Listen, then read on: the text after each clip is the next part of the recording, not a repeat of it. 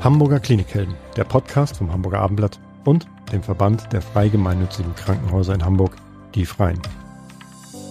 Wer ins Krankenhaus muss, während draußen das Leben einfach weitergeht, braucht Hilfe und Anteilnahme. Dafür, dass dem Patienten geholfen wird, sorgen Ärzte und Pfleger. Aber es gibt noch viel mehr Klinikhelden, die alles dafür tun, dass es den Menschen schnell wieder besser geht. Jule Bleier und Elisabeth Jessen stellen sie in diesem Podcast vor. Dr. Michael Wölfel ist Oberarzt im israelitischen Krankenhaus. Er ist Internist und ausgebildeter, diplomierter Musiker und trotzdem hat es ihn dann in die Medizin verschlagen. Herzlich willkommen, Herr Dr. Wölfel. Ja, guten Tag. Hallo. Wie kommt man von der Musik zur Medizin? Ähm, ein Freund von mir hat gesagt, ein Musiker, ein Saxophonist, er kennt ganz, ganz viele Musiker, die, äh, er kennt ganz, ganz viele Mediziner, die begeisterte Musiker sind. Er kennt ganz, ganz wenig äh, Musiker, die äh, im Hobby äh, operieren. Also es gibt eine gewisse Verknüpfung ähm, zwischen ähm, Musik und Medizin. Ich kenne tatsächlich auch sehr, sehr viele äh, Mediziner, die ganz ambitioniert ähm, Instrument spielen und Musik machen. Und es gibt ja Ärzteorchester und Weltärzteorchester und alles Mögliche. Ähm, bei mir war das so, dass ich, äh, dass ich an einem musischen Gymnasium war und äh, angefangen habe, äh, Kontrabass zu spielen, vorher schon Klavier gespielt habe und dann ähm, so ein bisschen so in diesen, in diese Mühle des Musikmachens reingeraten bin über so Auswahlorchester, Bayerisches Landesjugendorchester. Ich bin da aufgewachsen und dann eben auch mal im Bundesjugendorchester mitgespielt und dann, dann wird man da immer gefördert und ähm, am Ende steht man da und macht so eine Aufnahmeprüfung an der Musikhochschule und dann habe ich da tatsächlich so einen Studienplatz in Lübeck bekommen gekommen und habe angefangen, äh, Kontrast zu studieren. Habe das dann beendet und so zum Ende meines Studiums ähm, etwas die Sinnkrise bekommen und gefragt, werde ich jeden Abend jetzt in der Oper sitzen, in einem Opernorchester und äh, da ähm, die, die relativ, ja, äh, ein gewisses Repertoire, sagen wir mal, immer wieder spielen oder ähm, was ich auch schon während des Studiums viel gemacht habe, auch vorher, was mich einfach auch reizt und gereizt hat damals, war Jazz und neue Musik und Uraufführungen zu spielen, ähm, wo man Dinge neu erarbeiten muss, wo es keine Aufnahmen gibt vielleicht. Ähm, oder möchte ich das gerne machen? Das wäre dann so auf eine Freiberuflichkeit letztendlich rausgelaufen und da ähm, habe ich äh, bisschen kalte Füße bekommen. Und dann äh, kam die Medizin ins Spiel. Aber Sie sind ja familiär vorbelastet, genau, soviel ich, bin, ich weiß. Genau, ich bin vorbelastet. Mein Vater ist Anästhesist, meine Mutter ist Kinderkrankenschwester. So ja. klassische Kombination, auch heute noch gern gesehen. Ähm, und ähm, hatte tatsächlich auch immer wieder mal die Idee, das auch zu machen. Weil Medizin war immer auch Thema bei uns zu Hause Klar. am Abendbrottisch und ähm, und das ist einfach ein toller Beruf. Und ähm, ich habe dann, äh, man braucht ja fürs Medizinstudium so Praktika, Pflegepraktika, ähm, habe die dann auch so während meines ausgehenden oder zu Ende gehenden Musikstudiums auch gemacht und mal geguckt, wie ist es denn im Krankenhaus überhaupt? Kann ich, kann ich mir da vorstellen zu arbeiten? Und das konnte ich dann und ähm, dann habe ich ihm mein Musikstudium abgeschlossen, habe ein Diplom gemacht und äh, habe dann äh, begonnen, äh, Medizin zu studieren. Und Genau. Da waren Sie dann schon nicht mehr ganz jung beim Medizinstudium. Genau. Sie sind ja immer noch jung mit 40 und haben dann ja doch eine recht schnelle Karriere hingelegt. Genau, das freut mich, dass Sie das sagen. ich habe manchmal äh, eine andere Wahrnehmung so. Ähm, gerade wenn ich die ganz jungen Kollegen bei uns im Haus sehe. Aber ähm, genau, dann ähm, hatte ich das in Regelstudienzeit abgeschlossen und habe dann in ähm, Erlangen, ähm, wo ich dann fertig studiert hatte auch, ähm, in der Kardiologie an der Uniklinik angefangen und habe da viel ähm, ja, Akutmedizin gemacht, Intensivmedizin, auf verschiedenen Intensivstationen gearbeitet. Ähm, die Kardiologie ist ja ein sehr, sehr äh, Fach, was sehr von der Akutmedizin auch lebt oder dafür auch äh, einfach gut ausgerichtet ist. Und das war sehr, sehr spannend und aufregend und in der Notaufnahme. Und äh, genau, und letztendlich ähm, führte der Weg aber dann weiter nach Hamburg. Ähm, und jetzt sitzen wir hier. Sie sind jetzt am israelitischen Krankenhaus. Das ist ein kleineres Haus. Wie kommt man denn dorthin, wenn man gar nicht aus Hamburg kommt und vielleicht von dem ja auch noch gar nichts gehört hat? Oder vielleicht sogar auch doch? Ähm, tatsächlich war zuerst die Idee, nach Hamburg zu kommen, bevor ich wusste, dass es das israelitische Krankenhaus gibt. Das muss ich gestehen. Ähm, ich hatte in Lübeck studiert, deswegen war mir so das norddeutsche schon bekannt, also sowohl das Musikstudium als auch eben dann auch die ersten zwei Jahre des Medizinstudiums.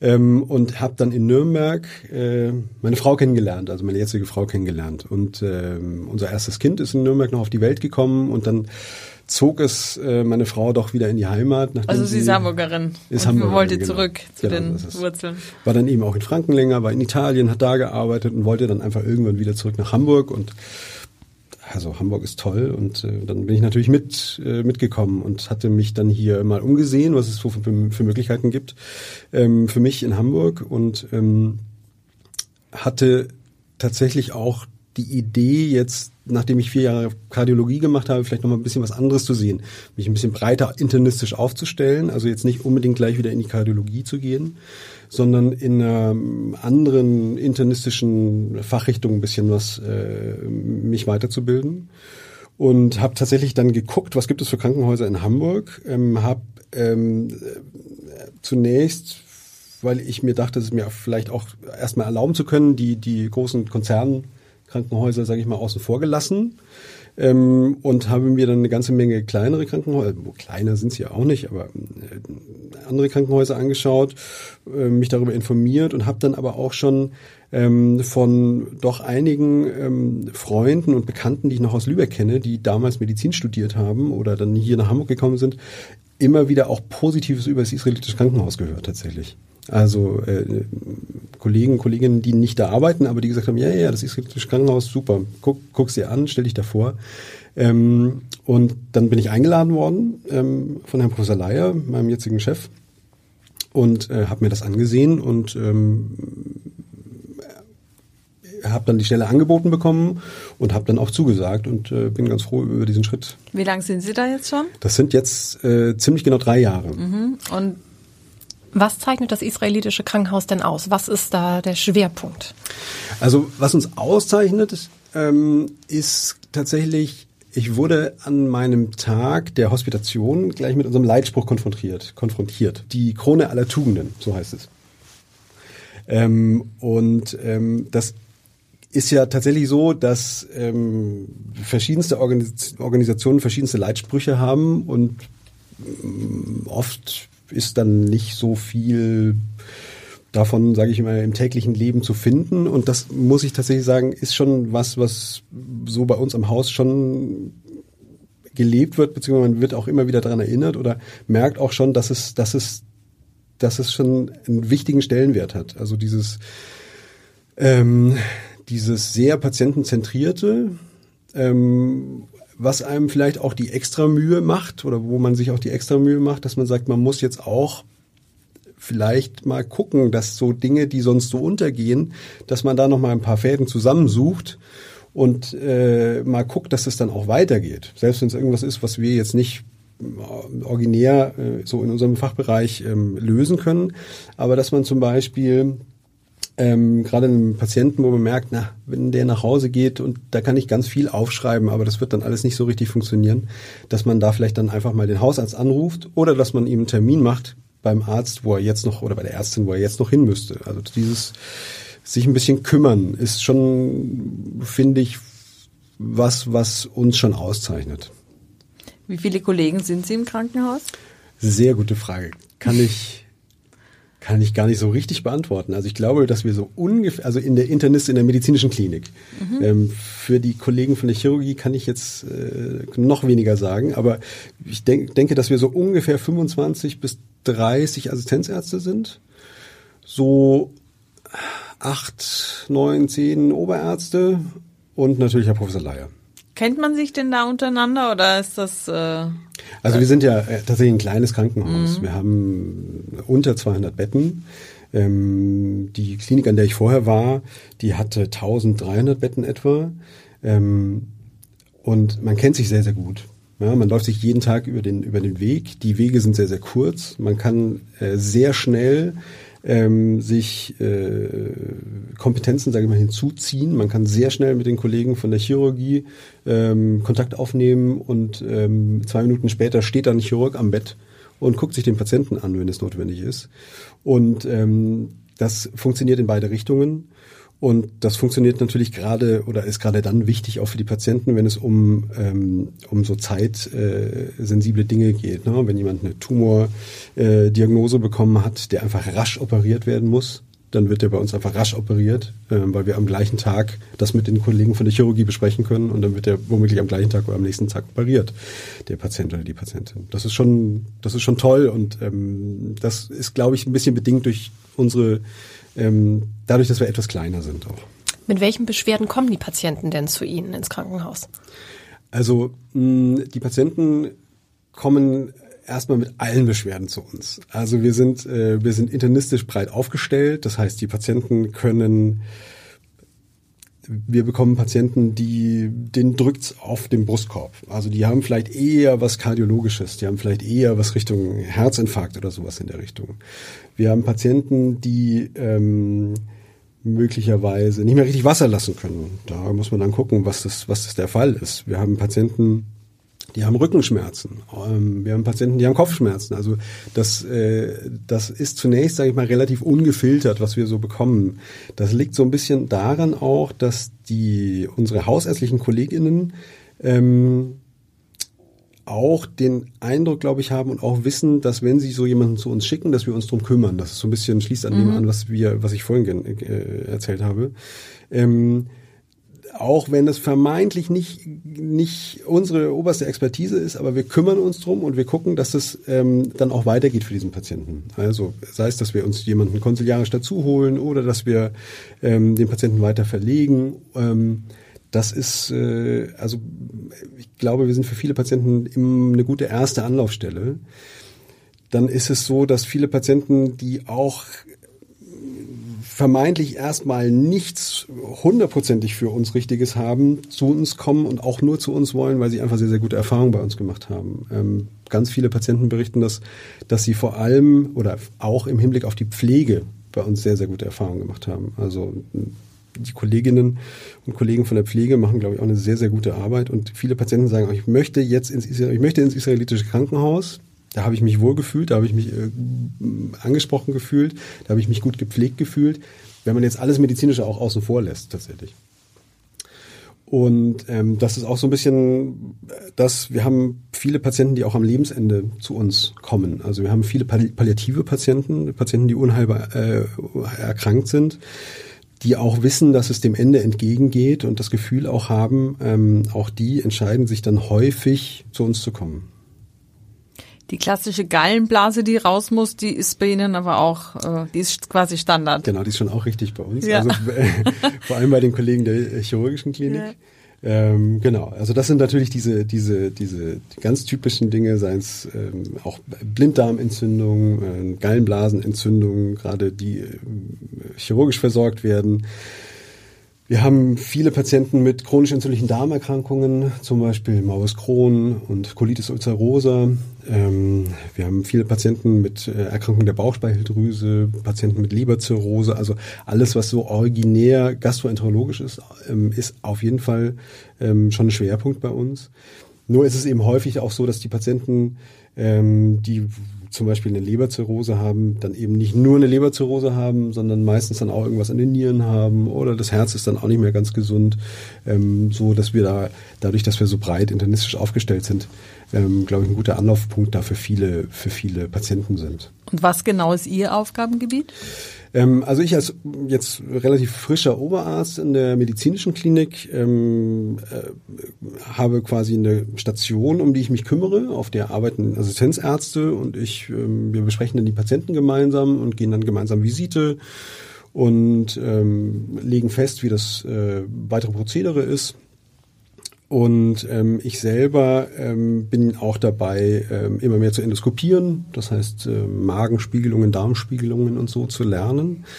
Ähm, dadurch, dass ich lange Zeit in der Kardiologie war, ähm, habe ich da auch so eine gewisse, ein gewisses Steckenpferd, sage ich mal. Also wir, ähm, habe ja schon angesprochen, viele Patienten haben eben nicht nur in einem Feld Probleme, sondern so ein äh, schwaches Herz, Herzinsuffizienz ist einfach sehr, sehr verbreitet und viele Patienten haben da Probleme. Und ähm, die kommen primär deswegen manchmal auch zu uns, dass, dass das Herz einfach äh, nicht mehr so richtig pumpt und sie vielleicht ein bisschen entwässert werden müssen. Oder aber es fällt im, im Kontext auf, dass das Herz vielleicht nicht ganz gesund ist. Ähm, so dass ich da dann Ultraschall des Herzens mache zum Beispiel, dass wir Belastungstests machen und wenn es dann so ist, dass wir, ähm, dass sich herauskristallisiert, dass der Patient vielleicht eine Herzkatheteruntersuchung bekommt, also dass man die Herzkranzgefäße untersuchen muss, dafür haben wir äh, einen tollen äh, Kooperationspartner bei uns am Krankenhaus, die Kardiologische Praxis, die eben auch ein Herzkatheterlabor betreibt. Und da kann man dann eben auch ähm, äh, sich die Herzkranzgefäße untersuchen äh, lassen und eben auch so Stents etc. implantieren lassen. Ihr Krankenhaus ist ja spezialisiert ähm, mit auf die Erkrankung des Verdauungstraktes. Ist das etwas, ähm, wo Patienten dann auch erst sehr spät zu Ihnen kommen, wenn die Erkrankung schon sehr weit fortgeschritten ist, weil es vielleicht auch etwas ist, womit man nicht so gerne zum Arzt geht?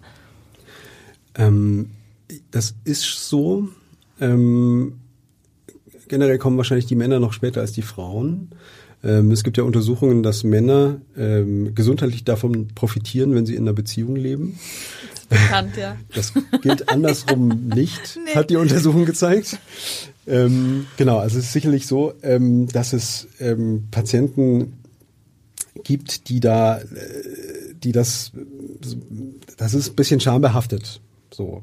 Umso wichtiger ist dann ein ganz natürlicher Umgang damit. Also wenn es um, um Ausscheidungen und es gibt Patienten, die haben Probleme mit dem Stuhlgang. Es haben, ähm, das ist ja alles eigentlich grundsätzlich eher so ein bisschen unangenehm, oder? Also, das äh, ist. Wie nehmen Sie den Leuten dann die Scheu, den Patienten? Ähm, also das mit dem Unangenehm, das ist wahrscheinlich schon so. Ich hatte es auch schon erwähnt. Ich finde so HNO relativ unangenehm und äh, äh, möchte, möchte eigentlich nicht so in Menschenhälse gucken den ganzen Tag und in Ohren und Nasen. Also es ist so ein bisschen äh, persönliches und wahrscheinlich auch das, was man gewohnt ist. Ähm, aber wir ähm, nehmen den Patienten oder versuchen den Patienten da irgendwie diese Scham oder dieses äh, zu nehmen, indem wir da einfach einen ganz offenen und ganz äh, freien Umgang in den Visiten, im Gespräch miteinander haben, ohne da ähm, äh, ja. Sie reden nicht drum rum, sondern nee, genau. es kommt auf den Tisch. So ist es. Welche Vorsorgen, Sie haben es schon angesprochen, Männer kommen vielleicht noch, ähm, äh, noch, ne, äh, noch später. Welche Vorsorgen soll man denn wann machen in diesem Bereich? Das ist genau ein ganz, ganz weites Feld. Ich denke, am wichtigsten tatsächlich ist, äh, dass man sich, ähm, ist die Darmkrebsvorsorge. Die wird von den Kassen äh, übernommen, bei Männern aktuell ab 50 Jahren. Ähm, und äh, diese, wir sprachen auch schon drüber, diese Koloskopie ist einfach eine ganz tolle Untersuchung, weil ähm, die Möglichkeit, wenn man da was entdeckt, einen kleinen Polypen, so eine kleine Bucherung, ähm, sofort besteht, das abzutragen. Und dann kann man eben so Entartungstendenzen äh, äh, und Entartungslinien einfach direkt unterbrechen. Und wenn man was sieht, kann man dann auch ähm, frühzeitig intervenieren. Das heißt, ähm, da bin ich wieder dabei, äh, zu sagen, dadurch, dass wir so eng mit unseren chirurgischen Kollegen zusammenarbeiten können und zusammenarbeiten, wenn man da dann tatsächlich was entdeckt, wo man sagt, hui, das muss man aber jetzt auch rasch operieren, dann wird es auch rasch operiert. Und da muss man nicht wieder woanders hin und da muss dann nicht jemand kommen und sich, der wird dann vorgestellt und dann vergehen vier Tage und so weiter, sondern das kriegen wir dann auch schnell hin. Also die Darmkrebsvorsorge ähm, ist absolut, äh, ist eine absolut äh, wichtige und sinnvolle ähm, Vorsorgeuntersuchung das Schlimmste daran, wenn man das so sagen darf, ist diese, ist diese Abführlösung zu trinken. Ja, das ist eklig. Aber ja. ich glaube, Sie müssten, es gibt ja Werbekampagnen äh, für die Darmkrebsvorsorge. Ich glaube, man müsste die anders ausziehen, aufziehen. Man müsste mit dem Rausch werben, mit diesem Propofol-Rausch, der ja das Schönste ist, den man haben kann bei so einer Untersuchung, weil man so wunderbar einschläft und so ganz entspannt wieder aufwacht, ja, ja. da würden sie wahrscheinlich auch die Männer kriegen. Wahrscheinlich. Aber das ist jetzt ein anderes Feld. Was gibt's sonst noch für Vorsorgen, wo Sie sagen würden, dass, also, weil mit 50 Darmkrebsvorsorge ist ja relativ spät, da kann man ja schon sehr viel falsch gemacht haben. Also was würden Sie noch empfehlen? Und vor allem, wenn Sie dann eine schlimme Diagnose mitzuteilen haben, wie belastend ist das für den Arzt und wie belastend für den Patienten? Also ich äh, muss gestehen, dass ich nicht den Vorsorgekalender jetzt so im Kopf habe. Also es gibt ja äh, für Frauen sowieso die Empfehlung, gynäkologisch sich regelmäßig untersuchen zu lassen. Bei Männern ist es dann die Prostata, die eine gewisse Aufmerksamkeit auch ähm, äh, bedarf. Das gehört alles mit in diesen Bereich Vorsorge mit rein. Zu der Frage, wie belastend das ist. Ich hatte es vorhin auch schon mal im Vorgespräch erwähnt. Das Spannende an dem Beruf des Arztes ist es ja, meines Erachtens, und das merke ich immer mehr, so diese Vielfältigkeit. Man muss wissenschaftlich äh, ähm, auf dem neuesten Stand sein, man muss äh, lernen, gewisse ähm, Interventionen durchzuführen, also rein manuell auch lernen. Man muss nicht zuletzt auch das Gespräch mit Patienten lernen und man muss auch das ähm, Überbringen von schlechten Nachrichten lernen. Ich habe das auf der Intensivstation tatsächlich ähm, häufig häufiger oder in einer anderen Form vielleicht ähm, äh, machen müssen, weil da haben wir häufig Patienten bekommen, die einen akuten Infarkt hatten, zum Beispiel einen Herzinfarkt hatten mehr oder weniger aus dem Nichts heraus und davon sind dann auch Patienten verstorben und dann ähm, kommt die Familie hinterher und fragt, und was ist jetzt? Und dann ähm, muss man das äh, den Angehörigen beibringen und sagen, das tut mir leid, aber ihr Vater, Mann ist verstorben, wir konnten nichts mehr für sie tun, nichts mehr für ihn tun. Das, die Reaktionen sind vielfältig. Ich habe persönlich gemerkt, ich kann davon so zwei, drei in so zwei, eher nicht drei solche Gespräche in einer Schicht führen. Dann bin ich, dann merke ich, dass meine, meine, meine Energie davon nicht, nicht mehr reicht, mit der, ähm, mit der, ich weiß es, ich kann es gar nicht richtig sagen, aber mit der, mit, mit der, der seelischen, ja. mit der seelischen Anteilnahme mhm. und der und der ähm, das gut zu führen. Ich merke dann, dann werde ich selber so todtraurig und äh, kann dieses Leid dann auch irgendwie nicht mehr äh, verarbeiten. Das Leid der anderen in dem Fall. Ja.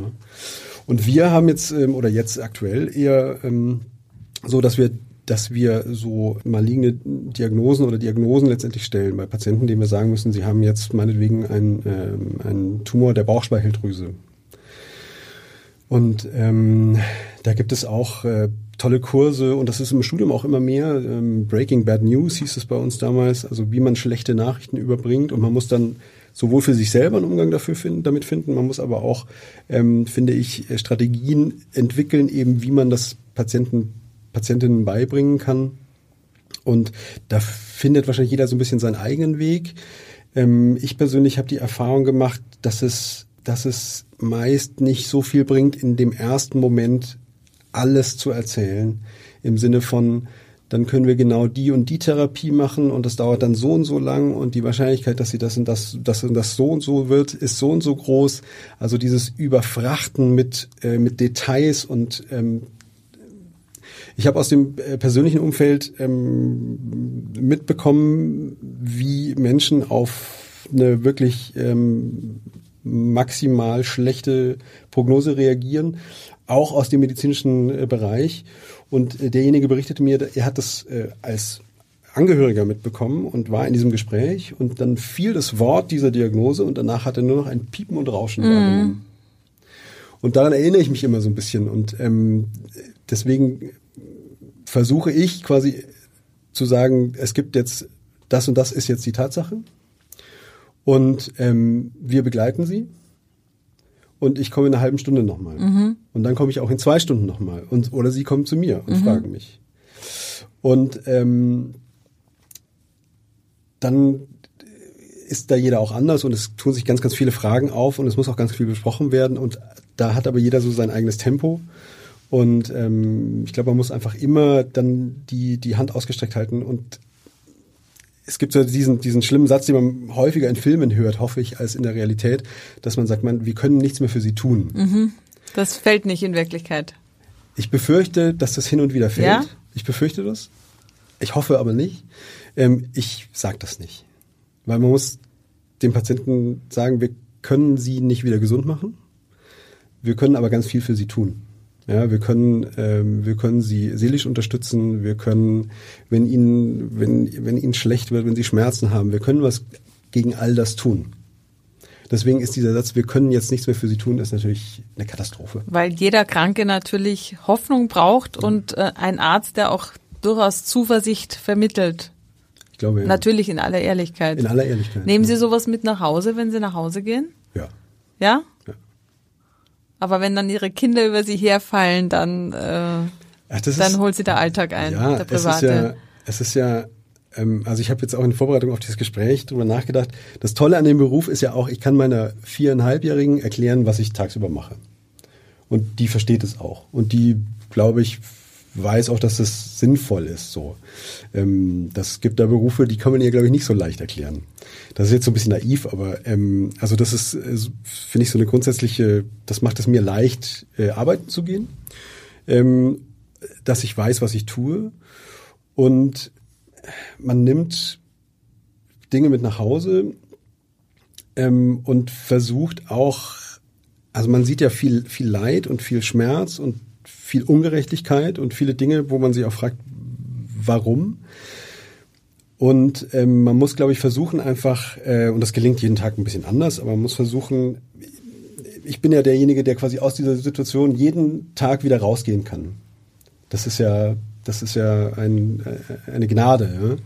Ja? Ähm, und dann versuchen, das ist ein bisschen abgegriffen und ähm, aber ich glaube, es erinnert einen immer mal wieder so ein bisschen dran, wie wertvoll das alles ist, wie wertvoll Gesundheit ist ähm, und wie hoch man das schätzen sollte. Wie die Zeit, die man hat, ähm, also soll gar nicht zu pathetisch klingen jetzt, aber die Zeit, die man hat mit seinen Lieben, die habe ich und die haben eben viele Leute nicht mehr. Und das muss man, glaube ich, dann einfach wertschätzen. Und das erinner- erinnert einen immer wieder so ein bisschen daran. Das macht einen so demütig für So das, was man ja. da hat. Ja. Mhm. Zum Glück können Sie aber auch vielen Patienten ja helfen. Es haben ja nicht alle eine ähm, sehr schlechte Diagnose. Ähm, wie ist es denn aber mit den internistischen Erkrankungen? Wandeln die sich auch? Gibt es ähm, quasi jetzt so in den letzten Jahren Erkrankungen, die sich häufen im Vergleich zu früher? Sie sind jetzt, haben wir ja schon angesprochen, relativ jung und noch nicht ewig dabei. Aber kann man sagen, es gibt jetzt irgendwie Leiden, die gerade so, ähm, ja, quasi so ein Trend leiden, weil die Menschen bestimmte Dinge falsch machen in ihrem Lebensstil oder die aus anderen Gründen vermehrt auftreten. Ja, also mein Chef sagt immer, das ist jetzt keine Trendkrankheit, aber mein Chef sagt immer, und es ist, glaube ich, tatsächlich so, dass die, und das ist jetzt leider auch wieder eher was, äh, eher was nicht so gut ist, dass die Zahl der ähm, Bauchspeicheldrüsen-Tumore zunimmt. So, keiner weiß warum, aber das ist so.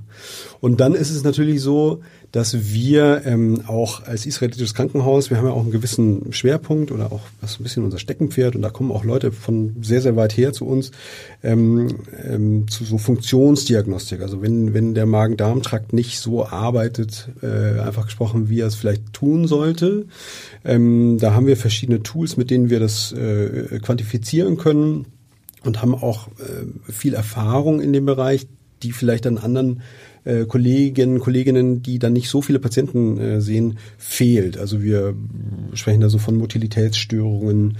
Wir sind eines der Krankenhäuser, die zum Beispiel gemeinsam mit unseren äh, Kollegen von der Kolleginnen von der Chirurgie auch so Magenschrittmacher implantieren ähm, bei Patienten, wo der wo der Magen nicht mehr richtig transportiert, zum Beispiel. Ähm, das gibt nicht so viele Kliniken in Deutschland, die das machen tatsächlich. Ist mir auch neu. Habe ich auch noch nie gehört. Also mein Magen transportiert. Das ist gut. Das ist, wirklich- das ist tatsächlich, ähm, das ist, sind tatsächlich sehr, sehr belastende äh, Erkrankungen zum Das Teil. Also gerade ich. diese Motilitätsstörungen. Und das bedeutet, können Sie es nochmal Genau, erklären für dass, jemand, der da nicht dass so gewisse wisst? Teile, manchmal der gesamte, manchmal eben nur Teile des, des Magen-Darm-Traktes, also Magen-Darm, Speiseröhre auch, Speiseröhrenerkrankungen sind auch, machen wir auch sehr, äh, ein großer Teil unserer Arbeit, ähm, dass Patienten oben an der Speiseröhre schon das Problem haben, dass es da nicht richtig transportiert, dass die Speiseröhre krampft, äh, was wahnsinnige Schmerzen äh, machen kann und was auch dazu führt, dass Patienten nichts mehr essen können und dann äh, mehr oder weniger äh, monatlich, wöchentlich äh, mehrere Kilo Gewicht verlieren. Da haben wir auch tolle Methoden. Ähm, also auch jetzt wir, früher musste man da immer die Speiseröhre operieren. Jetzt können wir als Internisten da auch äh, äh, interventionell, also über so ein Endoskop, äh, gucken, dass wir die Speiseröhre da so ein bisschen ähm, wieder in Ordnung bekommen. Aber genau zu diesen Motilitätsstörungen, dass das verschiedenste Abschnitte des Magen-Darm-Traktes eben nicht mehr richtig funktionieren, nicht mehr richtig transportieren.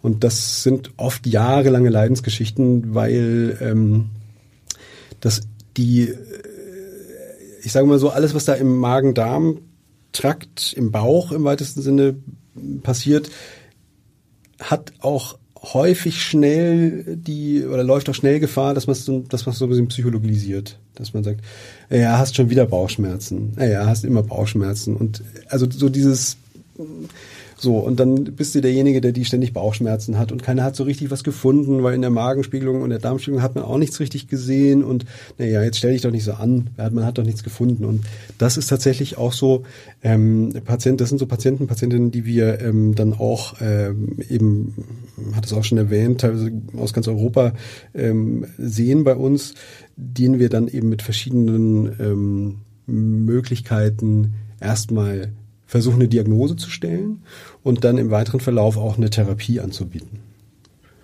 Und das ist, äh, genau, das ist, glaube ich, auch ein, ein äh, neben den, den klassischen gastroenterologischen äh, Kranken, Krankheitsbildern, neben den breit internistischen, über die wir schon gesprochen haben, ähm, und neben den palliativen Patienten, die wir auch viel betreuen, den onkologischen Patienten, ist das auch so ein weiterer, so eine weitere Säule, diese ähm, Patienten, die eben so zur, zur Abklärung von so hm, Reizdarm, Motilität, also aus diesem Bereich letztendlich zu uns kommen.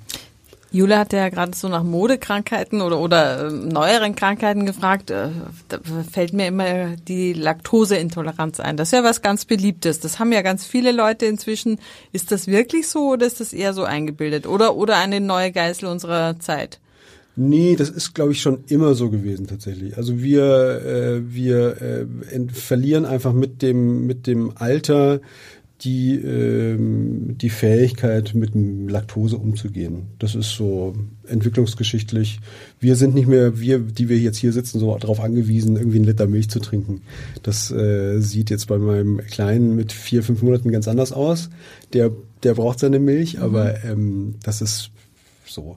Aber man was wir ganz häufig sehen ähm, oder jetzt immer häufiger sehen, habe ich den Eindruck, sind so, ähm, das ist ein ganz, ganz, ganz spannendes Feld tatsächlich, das Mikrobiom des Darms. Haben Sie wahrscheinlich auch schon was gehört. Natürlich.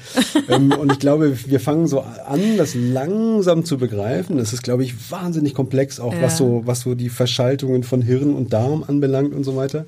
Ähm, und ähm, dadurch, dass wir, wenn man sagt, also wenn man, wenn man ehrlich ist, sagen muss, wir sind da noch nicht so wahnsinnig weit und wir werden wahrscheinlich noch richtig, richtig viel lernen in den nächsten Jahren darüber. Ähm, gibt es aber schon ganz, ganz viele ähm, Möglichkeiten, da Dinge untersuchen zu lassen. Also lassen sich zum Beispiel Patientinnen, Patienten ihr das Mikrobiom des Darms, also die, die Bakterien, die sie im Darm tragen, aufschlüsseln. Und dann kriegt man da so einen Zettel, da gibt man eine Stuhlprobe hin und dann kriegt man dann einen Ausdruck und da steht, sie haben von den Bakterien so und so viel und davon so und so viel und davon so und so viel und es kostet 300 Euro, glaube ich. Und dann verkaufe ich die guten, wenn ich Geld machen will, an jemand Nein, anders. Das Problem, das, das Problem ist das, dass keiner irgendwas daraus ableiten kann. Mhm. Also man kann ganz viel an Diagnostik machen und das ist natürlich auch die Gefahr von Patienten, die Beschwerden haben und dann von A nach B rennen und äh, da sagt dann auch irgendwann der, der Gastro, niedergelassene Gastroenterologe, Gastroenterologin, ah, ich weiß es jetzt auch nicht mehr weiter, aber dann findet man irgendjemanden, der, der sieht, der da mal so eine Stuhldiagnostik sagt und der sagt dann, aha, also wir haben viele Patienten tatsächlich, die ähm, mit relativ unsinniger, Diagnostik dann zu uns kommen, wo man dann auch sagen muss, das Geld hätten sie sich sparen können, ähm, die aber dann so verzweifelt sind über die Zeit natürlich, ähm, dass sie da alles ausprobieren. Und aber finden Sie dann am Ende ähm, auch die Ursache? Also wir finden nicht immer die Ursache. Aber ich glaube. Oder die Erkrankung, oder können sagen, was, was die Erkrankung ist? Ähm, ich glaube, dass wir ziemlich eine gute Erfolgsquote haben oder eine gute, genau, gute Erfolgsquote haben, dass wir sehr, sehr häufig ähm, eine Idee haben und auch sagen können, es liegt wahrscheinlich daran. Und dass wir auch mit den Möglichkeiten, die wir haben, vielen Patienten eine gewisse Linderung verschaffen können. Wir können nicht alle Patienten heilen. Das ist äh, manchmal so die Schwierigkeit, dass wir dann dass ich kannte, mein kannte meinen Vater, der Anästhesist ist und eigentlich jetzt nicht so richtig viel mit dem, was wir hier tun, irgendwie zu tun hat. Auch in, in Bayern da ähm, arbeit, arbeitete. Ähm, kannte das auch, äh, das israelitische Krankenhaus, eben als so Zentrum für so, ähm, was wir besprochen haben, Motilitätsdiagnostik, Reizdarm und sowas. Also so spezielle Dinge, wo Patienten eben auch von weit herkommen. Und die Patienten, die haben eben auch schon angedeutet, eine, häufig eine lange Leidensgeschichte hinter sich. Und dann stehen die manchmal vor allem und sind sehr glücklich, einen Termin bekommen zu haben, weil das manchmal nicht so leicht ist tatsächlich. Wir haben relativ lange äh, Wartelisten, um so zu so einer Diagnostik zu uns zu kommen ähm, und stehen dann da und bringen einen ganz, ganz dicken Ordner mit und sagen, endlich bin ich bei Ihnen, Sie sind meine letzte Hoffnung. Und den Zahn muss man leider ziehen. Also das ist, ehrt uns, aber wir, wir schaffen es leider nicht, 100 Prozent äh, gesund zu machen. Aber Sie helfen sehr vielen. Dadurch, ich glaube, es schließt sich wieder, es schließt sich der Kreis wieder. Dadurch, dass wir vielleicht oder nicht nur vielleicht, dass wir eben versuchen, den Menschen so im Zentrum zu sehen, auch mit seinen Nöten und Ängsten und Sorgen. Ähm, und ihn, die Patienten haben oft das das, die Erfahrung gemacht, dass sie, wenn sie in einem Krankenhaus sind, das vielleicht nicht die Expertise in dem Feld hat, dass die sagen, aha, zeigen Sie mal den Bauch, dann wird draufgedrückt und dann wird ein vielleicht noch ein Ultraschall gemacht, einmal das Blut untersucht und da findet man überall nichts und dann steht man wieder vor der Tür. Ähm, und das hilft natürlich nicht weiter und natürlich ist auch die Schwierigkeit so ein bisschen zu trennen, ist es psychosomatisch, also ist es tatsächlich vom Kopf oder ist es tatsächlich einfach eine relativ seltene Erkrankung des Magen-Darm-Traktes, die man vielleicht nicht so ohne weiteres direkt entdeckt. Also es ist spannend. Das ist es auf jeden Fall. Wir haben viel gelernt, nicht nur über den Magenschrittmacher. ähm, Herr Dr. Wölfel, Sie gehen äh, in Elternzeit, ähm, haben schon Ihren kleinen Sohn erwähnt. Und ähm, ja, ist das eigentlich etwas ähm, Besonderes, dass ein Oberarzt heutzutage in Elternzeit geht oder ist das mittlerweile eine Selbstverständlichkeit? Also es ist eine Frage der Organisation. Als ich noch Assistenzarzt war, war es eigentlich auch an der Uni, wo ich war, selbstverständlich, dass man in die Elternzeit geht, auch wenn es häufig nur diese zwei Monate sind. Einige Kollegen haben dann auch mehr gemacht. Generell ist es ja, bin ich ja jetzt relativ frisch Oberarzt oder relativ junger Oberarzt, junger, jetzt sagen wir relativ junger Oberarzt. Und natürlich ist es ähm, mit der Zahl der Aufgaben und der Verantwortlichkeiten immer komplexer, sich mal aus dem System zu entfernen. Dennoch ähm, ist ja, das muss ich jetzt mal so propagieren, aber ist niemand unersetzlich, gerade wenn es nur um wenige Wochen geht. Ähm, aber es ist eine Frage der Organisation. Also man muss mit den Kollegen viel sprechen, man muss gucken, wann es gut passt und man muss ähm, quasi die Aufgaben, die man dann erfüllt normalerweise, so ein bisschen verteilen.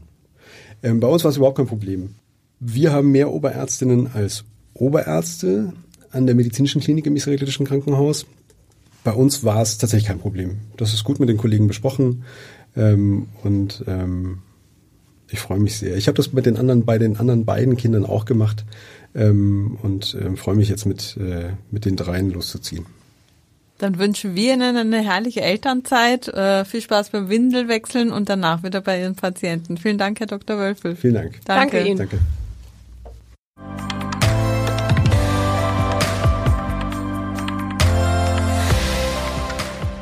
Weitere Podcasts vom Hamburger Abendblatt finden Sie auf abendblatt.de slash podcast.